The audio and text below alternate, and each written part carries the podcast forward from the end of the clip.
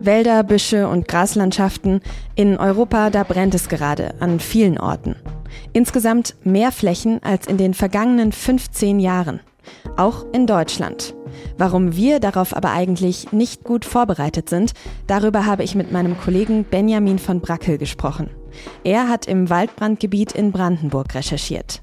Sie hören auf den Punkt, den Nachrichtenpodcast der Süddeutschen Zeitung. Ich bin Tami Holderried und ich freue mich, dass Sie zuhören.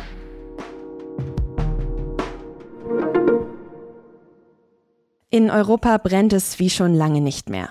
Vor allem in Spanien und Frankreich herrschen derzeit eben auch Idealbedingungen. Extreme Hitze und lange Trockenheit, das bedeutet natürlich trockene Böden und Vegetation. Expertinnen und Experten sagen dazu passenderweise Feuerwetter.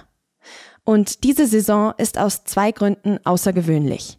Die Feuer in Europa brennen erstens schon deutlich früher als sonst und sie vernichten zweitens auch mehr Landflächen. Um das nochmal zu verdeutlichen.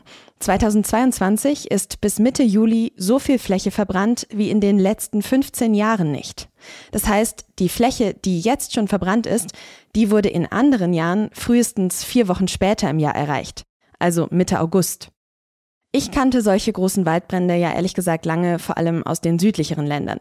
Eben Frankreich, Spanien, Griechenland und so. Dort ist es natürlich aber auch trockener und heißer als hier bei uns. Aber die Feuer, die betreffen aktuell eben auch Deutschland. Gerade jetzt kämpfen die Feuerwehren in Brandenburg und Sachsen gegen Wald- und Flächenbrände. Hunderte Einsatzkräfte sind dort unterwegs, im brandenburgischen Elbe-Elster-Kreis und im Nationalpark Sächsische Schweiz. Und die Löscharbeiten, die sind teilweise besonders schwierig, weil an einigen Orten Munitionsrückstände im Boden sind. Dabei konnten die Feuerwehren Waldbrände in Deutschland bis vor ein paar Jahren eigentlich noch gut bekämpfen, weil es davon eben überhaupt viel weniger gab durch das Klima bei uns und weil die Präventions- und Löschmethoden lange Zeit eher besser geworden sind.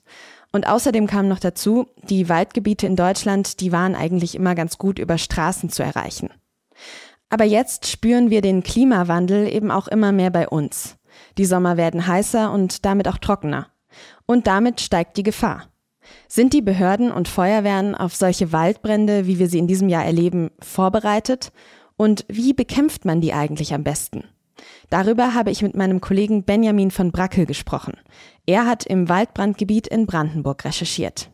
Benjamin, du warst bei der Feuerwehr Belitz in Brandenburg. Wie ist die Situation bei denen denn gerade? Ich würde sagen angespannt. Also erst im Juni war da ja ein äh, Feuer im Norden der Kleinstadt auf 250 Hektar ausgebrochen, das völlig außer Kontrolle geraten ist. Und erstmals mussten dabei auch Anwohner evakuiert werden. Und bis gestern am späten Nachmittag, da war die Feuerwehr in Belitz wieder im Einsatz, und zwar in Falkenberg, wo es sogar auf 800 Hektar gebrannt hat. Und in Belitz selber ist es zuletzt, hat zuletzt ein bisschen geregnet. Äh, aber da es dort insgesamt einfach so trocken ist, kann, könnte es da schon in, ein, in ein paar Tagen schon wieder losgehen. Mhm. Jetzt habe ich auch in deinem Text gelesen, dass nirgendwo das Waldbrandrisiko so hoch wie in Brandenburg ist. Warum denn ausgerechnet da? Das liegt daran, dass es zum einen dort besonders trocken ist. Also das ist eigentlich das trockenste Bundesland in Deutschland. Im Mittel fällt dort fast 40 Prozent weniger Regen als im Rest der Republik. Und ähm, zum anderen liegt das an den Wäldern dort selbst. Also dort gibt es vor allem Kiefernforste. Die brennen einfach wie Zunder, also die Wurzeln noch im Sandboden, was dazu kommt. Und die harzhaltigen Nadeln, die, die brennen einfach total super. Also das kennt jeder, der einen Kamin hat und dort selbst mal Nadeln reingeworfen hat. Okay, also einerseits die Trockenheit und andererseits die Zusammensetzung der Wälder machen da den Unterschied, wenn ich dich richtig verstanden habe. Genau. Aber wie entstehen denn Waldbrände generell? Ist das immer menschliche Unachtsamkeit, also die weggeworfene Zigarette oder wie kann ich mir das vorstellen? Also wie die entstehen, also erstmal braucht es dafür die richtigen Bedingungen. Und was der Klimawandel uns mehr und mehr bringt, ist das sogenannte Feuerwetter, also eine Kombination aus extremer Hitze, Trockenheit und starken Winden. Und wenn dann noch, wie in den Wäldern in Brandenburg, genügend Brennmaterial dazu kommt, dann äh, kann schon Funke genügen, um äh, so einen extremen Waldbrand zu entfachen. Was dann die Ursache selbst ist, das ist in den allermeisten Fällen wirklich der Mensch, wie du schon gesagt hast. Also zum Beispiel Camper oder Waldbesucher, die ein Lagerfeuer nicht richtig auslöschen oder jemand, der eine Zigarette achtlos wegwirft. Ähm, oder sogar Brandstifter. Das ist oft auch noch der, der, der Hauptgrund dafür. Ähm, natürliche Ursachen hingegen, wie zum Beispiel ein Blitzschlag, die machen eigentlich nur einen winzig kleinen Teil aus. Okay, wenn es dann passiert ist, also wir gehen davon aus, es brennt jetzt, wie löscht man solche Brände denn am besten? Wie gehen die Feuerwehren daran? Also heute gibt es jetzt eigentlich kein Patentrezept mehr. Früher war das anders. Da sind die Feuerwehren einfach zum Brand gefahren, haben sich postiert und so lange mit dem Schlauch auf das Feuer gehalten, bis es aus war, um es mal platt zu sagen. Das geht heute oft äh, nicht mehr so richtig, denn oft sind Flächen von nicht mehr von Dutzenden Hektaren, sondern von Hunderten Hektaren betroffen. Und da wird es einfach total schwierig, so einen Brand unter Kontrolle zu kriegen. Mhm. Wenn du sagst, das läuft eben nicht mehr so, wie man sich das vorstellt, dass man eben mit dem Wasserschlauch auf das Feuer zielt, wie läuft's denn dann? Wie, wie, wie sind die Taktiken, die Techniken, wie man solche Brände dann versucht unter Kontrolle zu bekommen? Die Feuer werden dynamischer und dementsprechend müssen auch die Feuerwehrleute dynamischer reagieren. Das heißt, ähm, statt sich nur auf einen Punkt zu konzentrieren und von dort zu löschen, muss man sozusagen mit dem Feuer agieren. Also man muss schauen, wie ist die Topografie, wie bewegt sich das Feuer, wie ändert sich die Windrichtung. Und dort muss man sozusagen mit äh, geländegängigeren Fahrzeugen, dünneren Schläuchen, mobiler sozusagen dem Feuer folgen und im Idealfall versuchen, das über beide äh, Flanken sozusagen einzudämmen und abzuschnüren sozusagen an der Spitze. Und die Feuerwehr bei uns, ist die dafür ausgestattet, dass sie solche großen Brände, wie wir sie jetzt eben gerade erleben, auch in den Griff bekommen kann? Also ich würde sagen, noch nicht ausreichend. Genau, bis vor wenigen Jahren wurden noch alte Löschfahrzeuge oder Löschflugzeuge, die ausgemustert wurden, kaum ersetzt, muss man sagen. Also, und wenn wir bei den äh, Löschflugzeugen sind, muss man sagen, Deutschland hat kein einziges mehr. Und die könnten ja im Prinzip schnell vor Ort sein. Bei den Hubschraubern gibt es ein anderes Problem. Es gibt zwar äh, einige bei der Bundeswehr und bei der Bundespolizei, allerdings sind die einfach so teuer für die Gemeinden, die können sich das größtenteils gar nicht leisten. Das heißt, sie warten erstmal ab, so lange, bis der Katastrophenfall ausgerufen wird. Dann müssen sie nämlich nichts mehr zahlen. Bis dahin ist allerdings, das ist das Blöde, äh, das Feuer oft schon unkontrollierbar groß.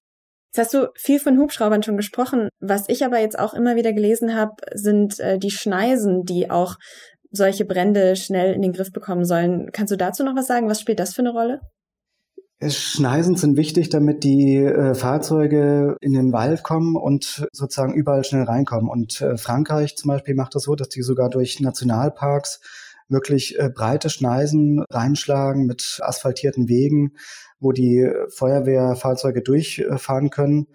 So extrem braucht man das eigentlich gar nicht. Also es äh, hilft schon, wenn man sozusagen so einen Monokulturwald, einen Kiefernforst wie in Brandenburg mit äh, bestimmten Wald, Ab, Waldabschnitten, also Waldstreifen versetzt. Also zum Beispiel äh, Laubwälder, die schlechter brennen oder den Wald ein bisschen auflichtet, was natürlich auch wieder unter umstritten ist, ob das den Wald nicht wieder schwächt. Aber es gibt Methoden, um den Wald sozusagen natürlich zu stärken. Welche Rolle spielt denn aber so die Überwachung von solchen Feuern? Du hast vorher schon gesagt, äh, oft wird zu spät reagiert, wenn das Feuer sich schon weit ausgebreitet hat. Wie könnte man denn die Situation entsprechend überwachen und dann eben auch rechtzeitig reagieren?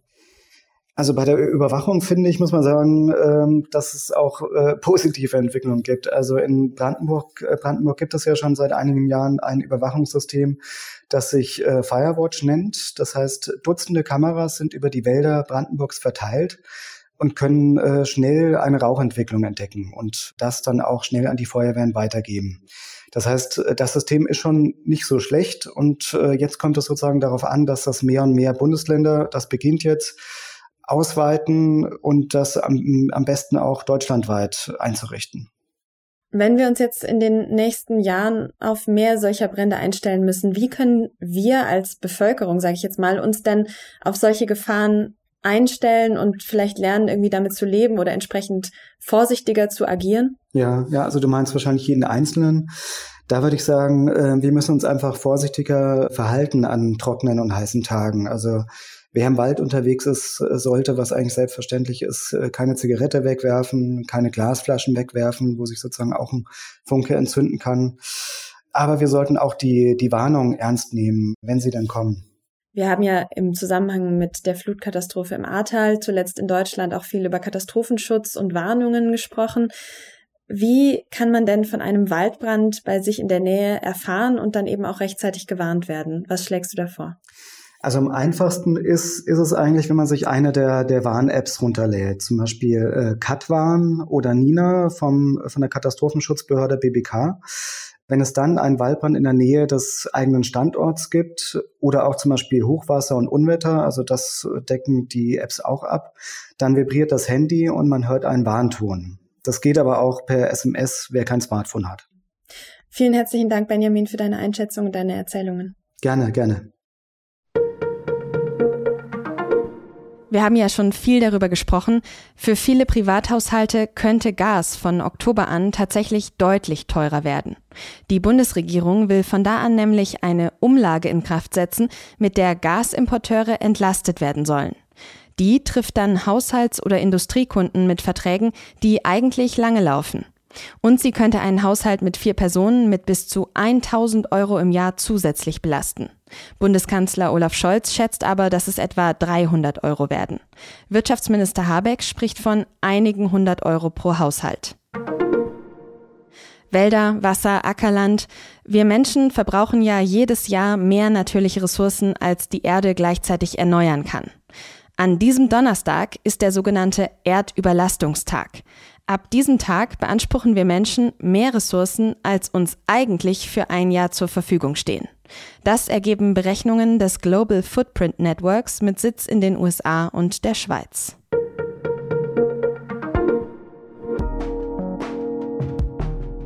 Als der Krieg in der Ukraine begonnen hat, da mussten natürlich auch viele Schülerinnen und Schüler fliehen. Zum Beispiel die des städtischen Gymnasiums in Mariupol. Jetzt sind sie in aller Welt verstreut und versuchen aber trotzdem noch als Gemeinschaft zusammenzubleiben. Und wie das klappt, das haben meine Kolleginnen und Kollegen im SZ-Magazin aufgeschrieben. Das liegt am Freitag der SZ bei oder Sie lesen es heute Abend schon mit einem Digitalabo.